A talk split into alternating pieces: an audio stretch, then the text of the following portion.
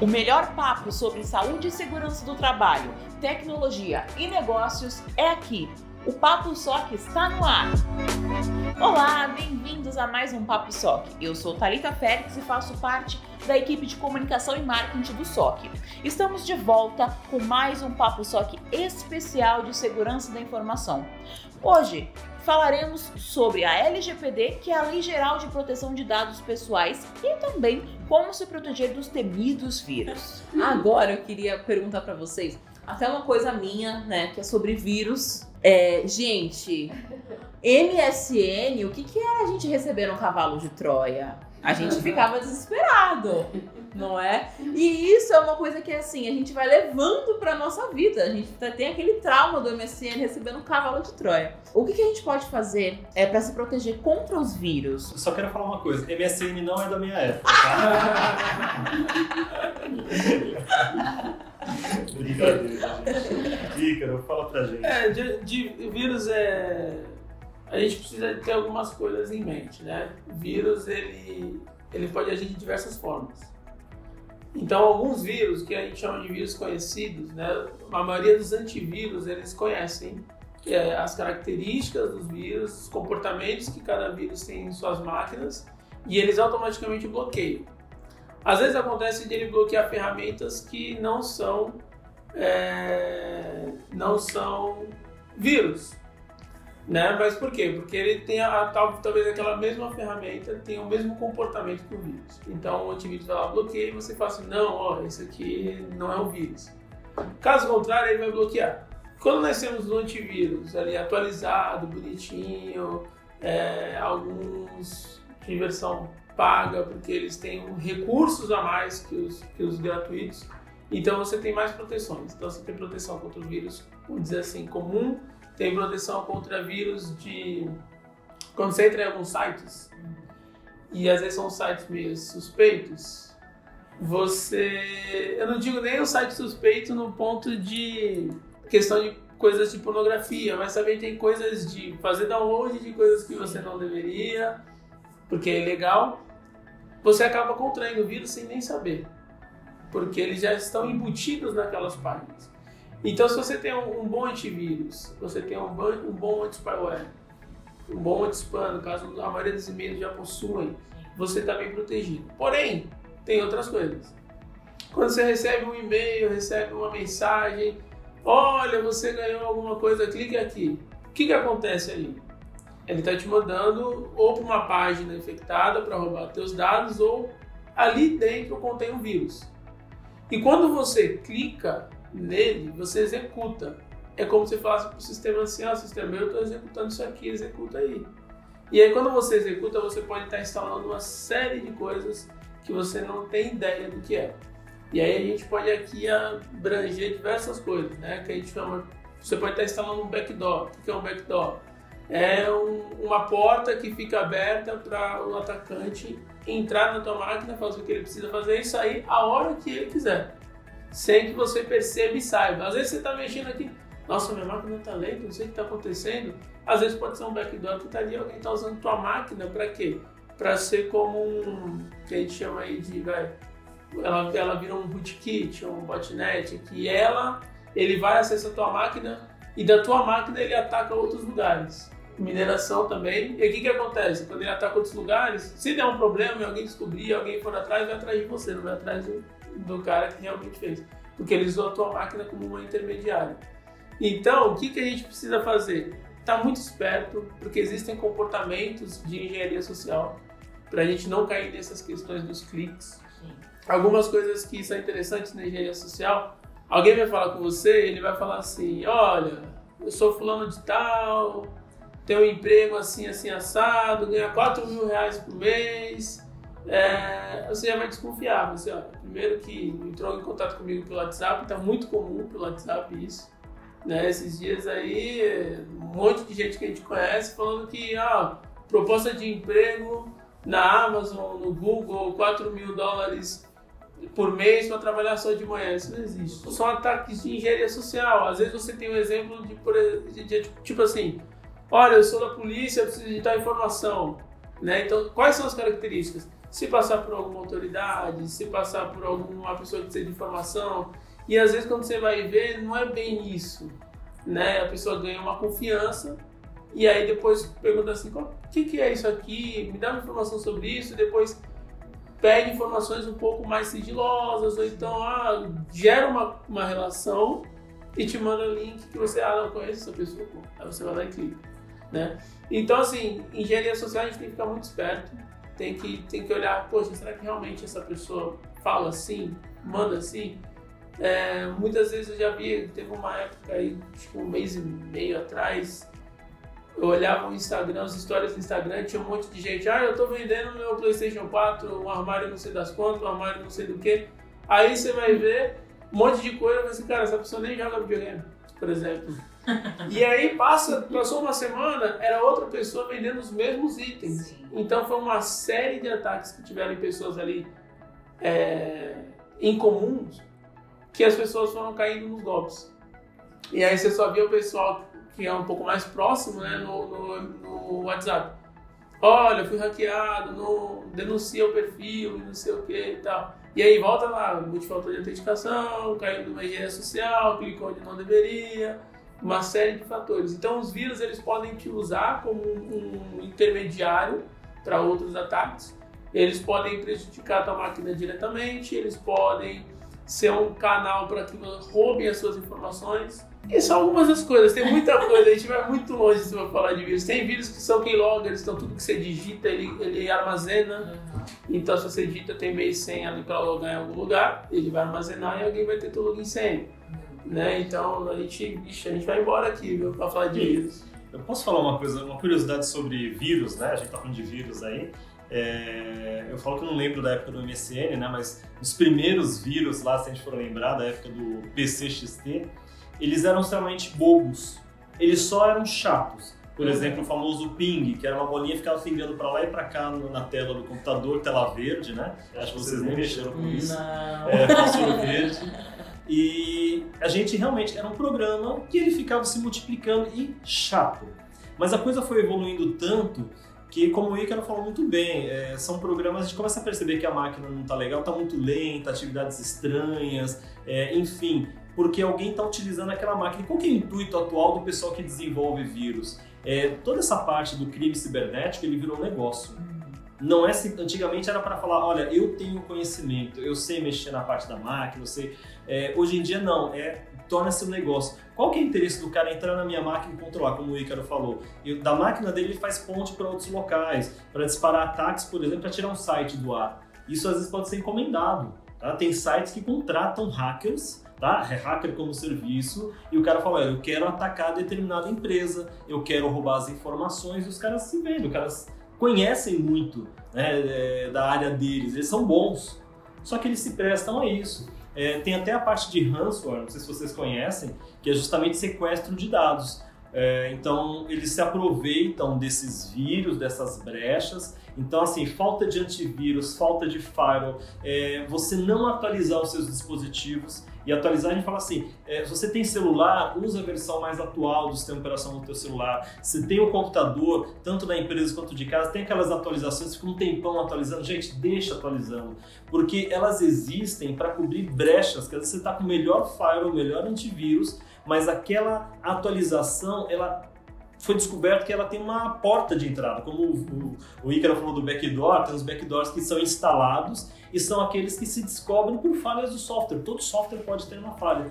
Então, quando o fabricante lança a correção, é para evitar isso, porque senão os atacantes percebem que está vulnerável e ainda que tenha um antivírus, então, Fire é importante, antivírus é importante, mas estar atualizado também é muito importante. Ele usa aquilo ali para poder instalar. E aí, a partir do momento que ele tem uma rede, a gente fala de botnet, né? ou seja, uma rede zumbi de computadores, ele fala assim: olha, eu tenho recursos para tirar a máquina do ar, eu cobro tanto. E aí é um negócio, ele vai lá e tira um site do ar. Ou sabe o, o endereço IP, o link de internet de uma empresa, e vou deixar lá com lentidão. Uh, qualquer outras coisas. O ransomware, como estava falando, é sequestro de dados. Eles aproveitam essas vulnerabilidades, tá? ou o recurso de engenharia social, como o Ícaro falou, né? manda um e-mail, manda um chamativo, é, se prepara, gente. daqui a pouco tá chegando o dia dos pais, vai ver esses sorteios aí maravilhosos aí de dia dos pais. De brinde, brinde, etc. Aquela, aquele ditado que os nossos pais falam, quando a esmola é muito, o santo desconfia, corram. Vai aparecer justamente para quê? Ou para você ir para um site, para você disponibilizar informação, ou para instalar esses dispositivos. E aí o cara criptografa o seu celular, criptografa o seu computador, a rede inteira da empresa, e aí, como eu falei, ransomware ele pede resgate. Ele fala, então, seus dados estão aqui criptografados. Suas fotos, suas músicas, seus áudios, mensagens do WhatsApp, os bancos de dados da empresa, você quer de volta? Me paga alguns bitcoins. E é, é um mercado que movimenta é, bilhões de dólares anualmente, cada vez tem aumentado mais. Da mesma forma que a gente falou. É, deixa eu só falar um negócio antes claro. que a gente taxe todos os hackers como os caras mal, né? Existem os hackers do bem e os hackers do mal, né? Então, só pra gente poder falar, ah, até porque uhum. tô me especializando nisso.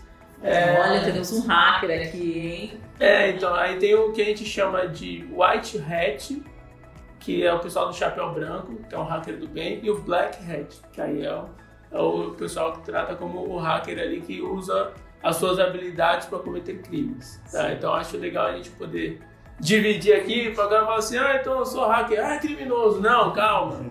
Tem que ver, né, quem é quem por favor, gente. é, até porque o termo correto mesmo seria cracker, né? Porque o hacker é um cara que tem um conhecimento assim muito aprofundado de uma determinada área.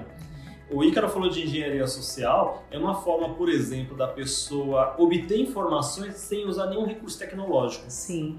Então, quando alguém começa a perguntar para vocês é, qual é a sua data de nascimento, o nome dos seus pais, onde foi aquelas suas férias que você mais gostou na sua vida, é, o nome do primeiro namorado, enfim, quando começar a perguntar muitas coisas pessoais, é inevitável que às vezes quando a gente vai criar senhas, presta atenção nisso, a dica, hein, gente? A gente vai criar senha com alguma coisa relacionada a isso. Sim. Com datas que são importantes pra gente, com o nome dos filhos, nome do pai, nome do irmão, a cidade que a gente gosta, o nosso time de futebol, coisas relacionadas à religião. Isso daí acontece muito. E aí você cria. Então, quando a gente começa a conversar, um, né, um hacker de engenharia social, conversando alguns minutos com a gente, ele consegue obter informações preciosas. ele fala assim: olha, ao invés de ele utilizar um dicionário de dados, tentativa e erro, ele vai usar algumas coisas muito específicas. Fala assim: peraí, eu quero saber é, a seu respeito possíveis senhas. Porque nós, o ser, o ser humano, ele tem um comportamento muito igual em várias circunstâncias. E aí o, o a engenharia social você está falando com um hacker de comportamento humano. Sim. Usado o quê? É informação e aí antes de chegar na tecnologia ele já tem um dado muito importante a seu respeito. Então, como o Ícaro falou, usa o MFA, que é um dispositivo, ou seja, um, é, um algo a mais na sua senha, beleza não use senhas baseado nesses princípios, porque o, o hacker esperto ele vai atrás disso.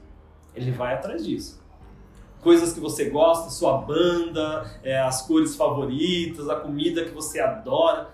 Isso. É isso. Né? É isso, né? Todo mundo. Eu tô vendo eu estou dando risadinha aqui, eu falo assim, puxa, já usei senha desse jeito, né? Quem eu?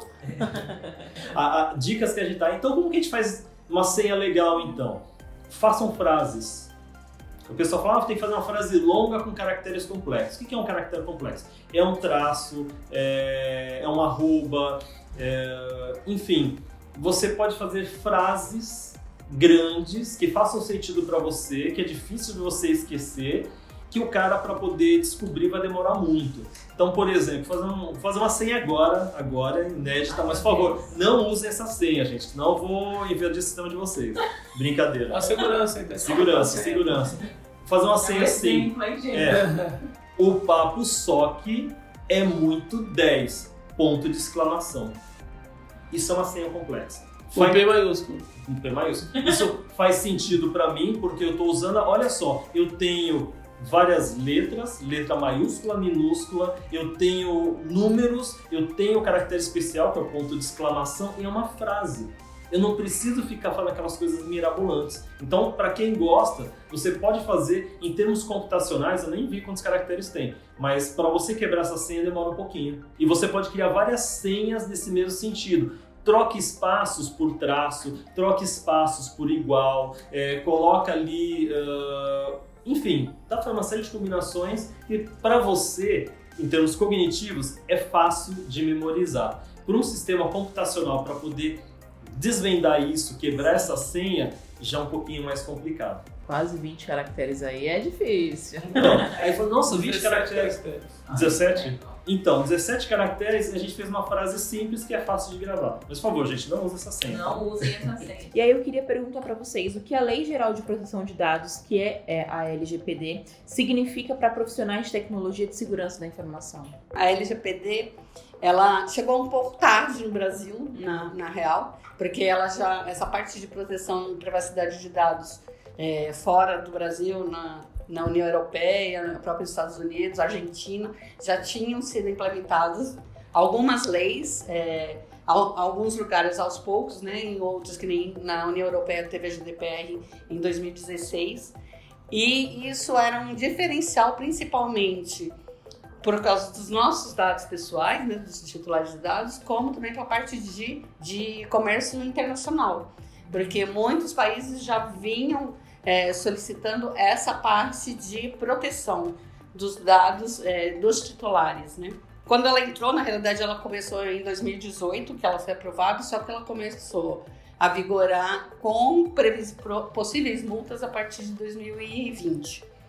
E o que, que serviu? Justamente para é, adequar, porque já tinha outras leis, como o Marco Civil, a Lei Carolina Dickman, mas ela veio principalmente com o intuito dos dados pessoais de cada pessoa, de cada, cada pessoa é, no Brasil. Porque não havia qualquer um podia pegar o nosso dado e sair distribuindo por aí, como várias vezes a gente recebia telefonemas, recebia e-mails e, e não sabia nem quem tinha passado aqueles dados para as outras pessoas. De onde né? tinha saído, né? De onde veio. Então veio regulamentar essa parte de, de, de distribuição de dados. Não que você não possa fazer, desde que a gente dê é, autorização, consentimento, como falo, né?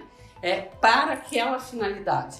É, muita gente vê a LGPD como ah, tá, vai engessar tudo, mas não é é, essa finalidade. Ela veio justamente para que cada um de nós saibamos para onde estão indo os nossos dados. E a gente tem o poder justamente de dar e retirar o consentimento. Só deixar claro que a LGPD não sobrepõe leis é, fundamentais já que já existiam, né, como uma CLT ou com uma, uma uma lei trabalhista que, que acaba sobrepondo a LGPD. E é interessante porque a LGPD ela vem também para permitir que um, agora é direito fundamental, está na Constituição Federal, é a privacidade. Então, todo cidadão brasileiro tem direito à privacidade dos seus dados. É isso que esse velho falou legal. É, peraí, eu autorizei você a usar meus dados? Né? você colocar ali, distribuir, fazer marketing, propaganda, enfim, uma série de outras coisas, é, uso para sistemas, inteligência artificial. Então agora tem todo esse cuidado em relação a essa lei. É, ou seja, as empresas começam a respeitar o cidadão, o uso dos dados do cidadão. Então isso é, é, um, é uma virada de jogo. É, do ponto de vista legal e da parte tecnológica, o que, que muda? Eu, eu, vejo da seguinte forma, eu acho muito positivo porque as empresas, é, vamos dar um exemplo aqui, é, o SOC mesmo, a Age. Nós optamos pela ISO 27001 antes de LGPD, antes de GDPR. Então, assim, porque era estratégico para nós, para o nosso negócio e a confiabilidade junto com os clientes. Mas muitas empresas não se preocupavam de forma alguma com segurança da informação. E agora a legislação ela traz uma forma que está dentro da LGPD, né, Sibeli? Eu não lembro agora qual é o artigo, mas que as empresas têm que implementar os recursos tecnológicos de proteção e segurança. É porque não é só o vazamento de dados, isso daí também é alguma coisa que leva a possíveis atuações, né? E, e você ter tudo isso certinho, caso você tenha problema, isso é um atenuante. Então, é uma coisa muito importante. E aí o que acontece? Todos esses profissionais é, de segurança da informação, profissionais de TI, eles vão agora conseguir ter um pouquinho mais de voz, porque era muito comum que eles falassem, gente, pelo amor de Deus, cuida dessa parte, olha, vamos fazer um investimento desses recursos, e as empresas, não, não tem necessidade, para que isso? E agora não, agora elas veem que realmente é importante, é necessário, então para os profissionais de TI eu acho super positivo, porque agora eles têm mais, é, vamos falar assim, um aliado para que realmente as melhores práticas sejam implementadas. E aí, como falei, às vezes algumas empresas enxergam segurança como um gasto. E aí a gente olha de é, é um investimento, vou repetir novamente, para garantir a continuidade do negócio da empresa. Então, agora assim, eles vão ter condições de trabalhar melhor para poder implantar tudo isso e deixar tudo mais tranquilo. E sem falar que vai garantir direitos dos cidadãos, né? Então, essa parte acho que é legal. É, é interessante vocês falarem, né? Igual a Sibeli falou, é uma lei muito, muito nova. É, com, com multas agora há dois anos atrás começaram, então é tudo muito recente, né? E aí eu queria perguntar para vocês é, como, como seria estruturar uma empresa é, nesses termos de segurança da informação para adequação ao LGPD? Vamos pontuar como uma empresa simples, porque Sim. hoje até é, um ponto que a gente pode destacar é que ainda está em estudo dentro da própria ANPD é, sobre como as, as pequenas é, startups e, me, e, empresa, e médias empresas conseguiriam implementar a LGPD. Porque foi como a gente falou, nem todo mundo tem uma baita estrutura dentro do, da empresa, né?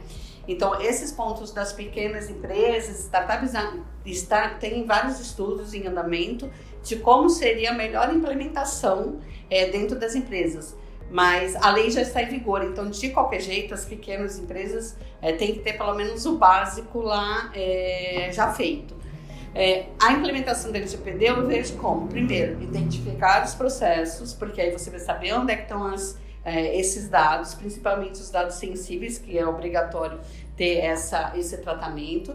E, em cima disso, fazer uma política básica, é, colocando os processos que têm as entradas. É, as entradas seriam, por exemplo, ah, eu tenho, eu sou uma clínica de saúde ocupacional. Então, quais são as entradas que eu tenho? Ah, eu posso atender um, uma, um, uma pessoa presencialmente, eu posso ter um agendamento via empresa, eu posso. Então, esses são tipos de entrada. Em cima dos tipos de entrada, não, o que eu vou fazer? Vou atender via SOC, então tem as entradas, os dados ali, então você já está pedindo dados pessoais, às vezes dados pessoais sensíveis, esses dados vão passar para o médico, ele vai ter também esse acesso às informações, podem sair as saídas relatórios, pode ser transmitido para outros, para as empresas, então assim, ter esse mapeamento que em cima disso você já tem é, as informações para fazer um dos relatórios que, que a LGPD pede, que é o registro de atividades, que é um dos relatórios que a NPD pode pedir num, numa solicitação de uma investigação. Eles podem pedir o, o, o ROPA, que a gente fala, que é, é esse registro de atividades, e o DEPIA, que é, é, o, é a análise de impacto de dados pessoais. Então, assim, ele pode, a NPD pode pedir esses dois relatórios. Então, assim, pra, com essa visão de entrada, você conseguir ver é, esse segundo passo, que seria esse relatório de impacto, que nada mais é o quê? Ah, por exemplo, dentro do processo de recepção, eu tenho a, a entrada de dados, a recepcionista recebe isso e passa para o médico. Então, dentro desse processo que vai até a passagem para o médico, é, eu tenho algum ponto que é crítico com dados pessoais? Alguém tem acesso a essas informações ou é transmitida de uma forma insegura. Isso é análise que a gente fala do DPIA, que seria análise de impacto de privacidade. Então, para ver qual é o risco que existe em cada processo. E em cima desses riscos, terem a, ter a mitigação e tratamento deles. Então, assim, basicamente, hoje, o que a LGPD pede né, na lei seriam esses dois relatórios. É, que no caso das pequenas startups e empresas ainda está sendo estudado se vão mexer na entrega desses documentos, se não vai ser obrigatório, como vai ser de acordo com o tamanho da empresa, né? Então, tem até o estudo ele se considera por faturamento, se considera pelo tamanho da empresa, se considera pelos dados críticos que a empresa é, manipula. Então, é bem abrangente. E se dentro da NPD eles ainda estão estudando, né? Imagina a gente aqui fora. Gente, nosso papo tá maravilhoso, mas vamos encerrar aqui. É, gostaria de agradecer muito, porque a gente quer espalhar aí muita informação pra galera, pra galera se proteger cada vez mais. Evitar de comprar o Playstation da filha da, do filho da Ivete Sangalo. Você não vai receber 4 mil euros por trabalhador é, duas horas por dia. Então, gente, fiquem ligados. Muito obrigada, Cibele, Ícaro, Melo. De, de coração, foi incrível esse Papo Soc. então, gente, até o próximo Papo Soc. Espero que vocês tenham gostado.